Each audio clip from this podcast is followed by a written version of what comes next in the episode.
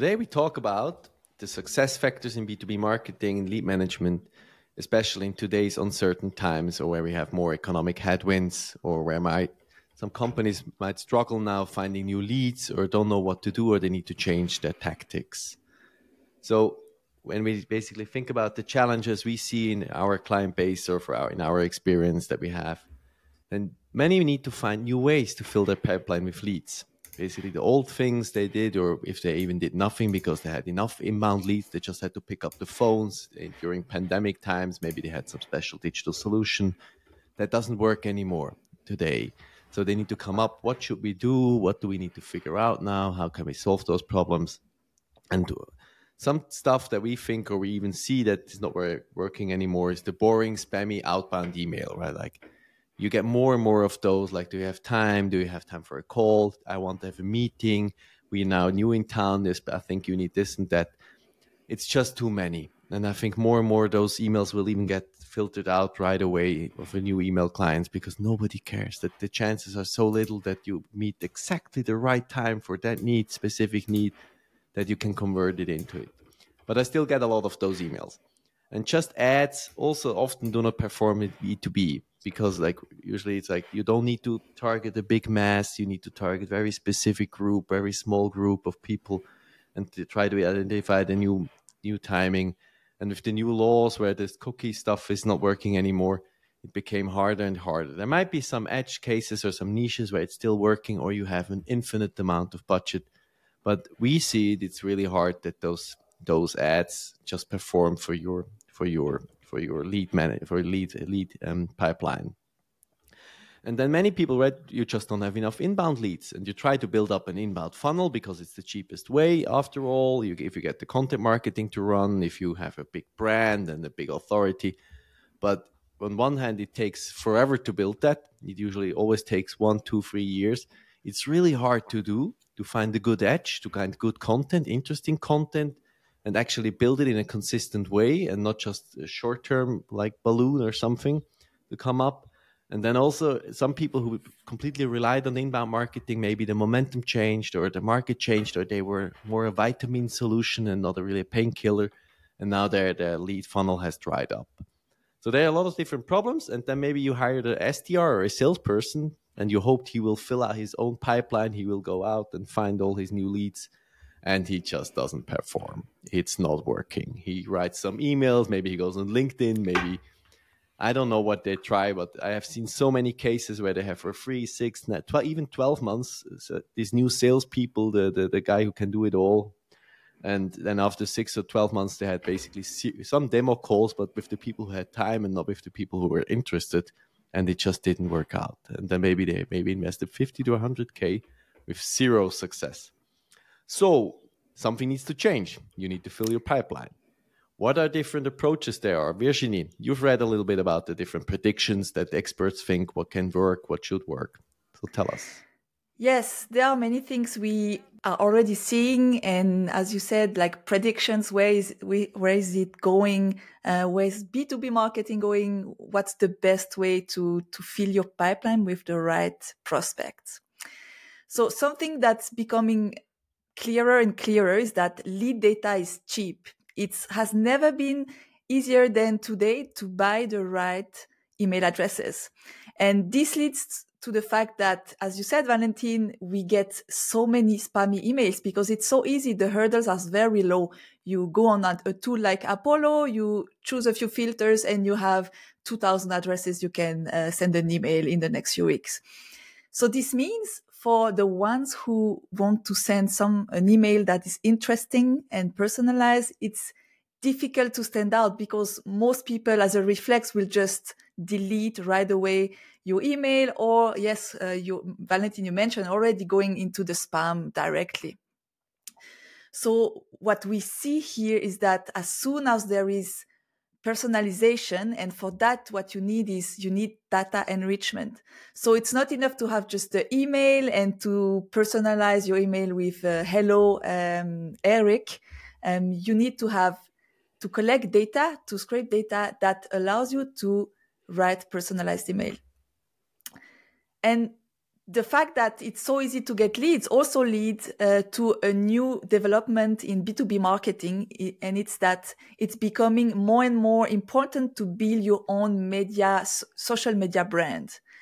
Um, you want to also integrate influencer marketing. So we see a more and more B2B influencer marketing where you hire or you collaborate with people who are very known and they, you use them for their reach uh, to also get some of their credibility uh, onto your company. And the goal we see is people, company in B2B try to build their thought leadership. They want to position themselves as experts because there is so much noise, because there are so many tools and so many technologies that allow you, allow you to, to, to be out there that so much noise may, makes you want to build thought leadership where you stand out as the go-to expert in your niche. We also see that the sales tech stack is shrinking, meaning that we will use less and less tools and the, the right tools are integrating now into uh, more vertically so that we can use one or a few tools to do almost everything in B2B marketing. And the last development uh, we see, and experts are also talking about, is that we're coming back to the full cycle sales rep. This means that now, most of the time, you still talk to, let's say, four to five people to buy one solution, and that we are going back to having one person from the beginning. The first person you talk to will stay to you until the end, until you, you have implemented the new tool, the new solution. And this also means that the role of an SDR will become more and more automated, that they, there is, there are much better ways, uh, cheaper and more effective to do, to qualify prospects, uh, instead of having SDR. And so this development lead us to the need to have a new lead management process. And that's where Mark, you can tell us more about. Yeah, so I do not agree with the prediction that the sales tech stack is shrinking. Um, I mean, of course, there are tools like Clay, which are wonderful, but I think the main point here is that it needs to be, uh, especially in uncertain time, uh, and, and if you have headwind and uh, some economic uh, disorders, um, you need an efficient process, but you still need this process. And I think it's more integrated and and more streamlined than uh, like less uh, sales tools. But that's maybe a side note. So what do we want to achieve? We want to have the result that we have a qualified lead list and we know who exactly is ready to buy, who is the virtual hand raiser. So this hot lead list, which uh, the sales, which moves also toward uh, being a consultant in, in our opinion, and that's sort of the prediction of the experts um, so you need a list which this consultant can really talk to,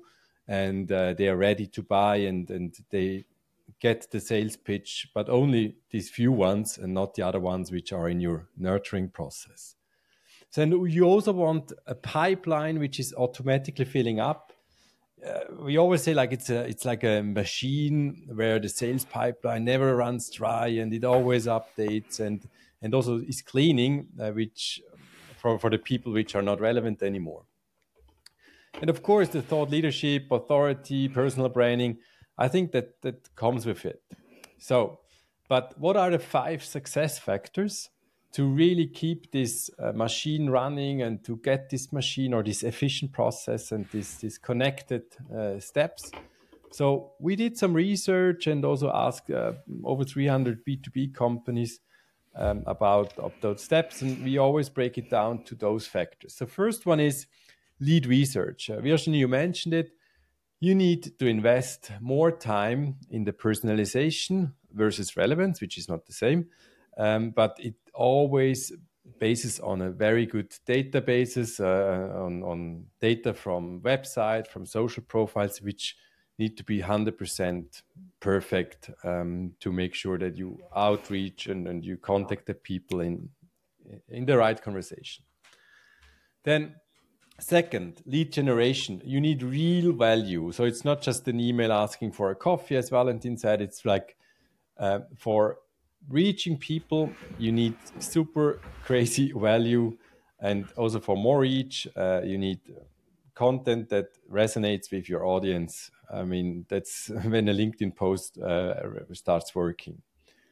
Third one is the lead engagement process. Like, how do you make sure that you find a way to keep the conversation you started? Uh, we, we, you keep the, the conversation going, you engage every month if you're lead without being spammy, without being salesy, but real value giving and only switching to the sales pitch if they say like hey i need help but not before then we are at the factor uh, lead scoring. I think there it becomes much much more important to ask them directly to to get this unique data from your prospect. Hey do you need um, help in the next 12 months in our topic? So you really collect zero party data and based on this you also switch to ah this is the right timing or it's not the right timing. So it's not only about scoring when someone clicks on the website and reacts to your mails it's really asking them directly. And then finally last but not least the lead automation process. I think you want to automate this uh, this uh, this process. It's it's this achievement you want to have in the end. And um, so it's it's an invitation to reach out for consultants um, rather than only um, cheap salespeople who follow up. Um, you need the result. The whole process needs to be automated. That in the end you get this list always maintained, and that the consultant slash salesperson is able to, um, to, to contact them and, and start a conversation which goes much much deeper in just like hey do you want to see my demo Hey, but Valentin, maybe you have some examples which confirm those success factors as well. Yes, I mean what you said, right? The interesting part is the automation part will become bigger. You need to have more and more interconnected systems to make that whole process successful. And it's not just about one small thing that you need to change, but the consistency of, of doing it over and over again and, and automate as much as you can. Um, we have here three examples in those different directions, which we also see, which we had our own experience, what was successful, but we also see where the market is moving. And the first and biggest part is actually just this week, HubSpot announced that they now have a new solution for lead management and prospecting tools. So HubSpot is this inbound software CRM, which many use, which were basically for content marketing or maybe nurturing or like trying to to to work have like different workflows to move your leads through the pipeline now basically also goes more into this market of the lead management finding like basically data getting the data out and then outbounding mm-hmm. or reaching out to those clients so that be, that might be quite interesting but also remember this is just a tool similar to apollo you have an empty tool that you can use but you need to do all the work and the the, the, the like the things that mark pointed out about making it personal, making it relevant, making it make it adding value and reaching out is not done by the tool. That's done by the thinking behind and that you apply it correctly or in a smart way. As we always joke, when you buy HubSpot, you always have to buy one additional person who manages HubSpot. With Salesforce, it's probably three to five people. So there might be also when you buy now this lead management tool, you now you need to buy your growth marketer, your lead management user, or basically maybe you train your current SDR to do this lead management part with usually medium successful results because it's really hard to, to do the relevant and, and adding values right. The second part is what we are what we what we do ourselves or what we have what we do quite successful is with this adding value is the marketing automation report. So building a report, building a benchmark which actually adds value to the recipients, to the people who fill it out, but also to the people who then just read the results out of it. This is relevant for their market because they can learn something. It's true zero party data, right? And it's it's like people love charts, they, they, but also they know where the market is going. What are the other people doing in your own position? And and we also we're in the business of creating benchmarks and reports and uh, but we see really that you can find topics in your market, in your niche for your audience, which is super interesting for their audience. And we see it then when people fill it out because they don't get paid for it. We're not selling iPads for filling out the report. They really fill it out because they want to learn more about their industry. And there are an infinite amount of niches and markets where you can find a topic that's relevant. but you have to research it. You, again, you have to make it relevant. You have to personalize it. You have to make it valuable. You just can't can't just go there and say like another yet five top tools of blah blah blah. Nobody cares about that. And the third part is especially what Virginie pointed out, where she's also the expert in that you really have to invest into true thought leadership on social media, on your different channels, currently mostly LinkedIn, where where ChatGPT or whoever whatever AI can write you 500 boring posts that nobody cares about. More and more people are start create content as do, doing those kind of things. So it will be more and more hard to to to get through it, to to add true value, to have unique insights, to to educate, inspire, or entertain people. Right? These are kind of the three big market, three big topics where you can do something. So as well, zero party data. If you have unique wisdom of people, of your audience, of something, if you can share that, if you have some unique insights because you're an expert or you talk to the experts about something, but just recycle existing content that already has been shared a hundred thousand times will be less and less valuable. So those are the three things, right? One is on a software level, that also big big players like HubSpot are moving in. The second one is adding true value for maybe industry benchmark reports, stuff like that, and then also sharing your wisdom through thought leadership. This is it. Thank you very much for listening. Talk to you next week.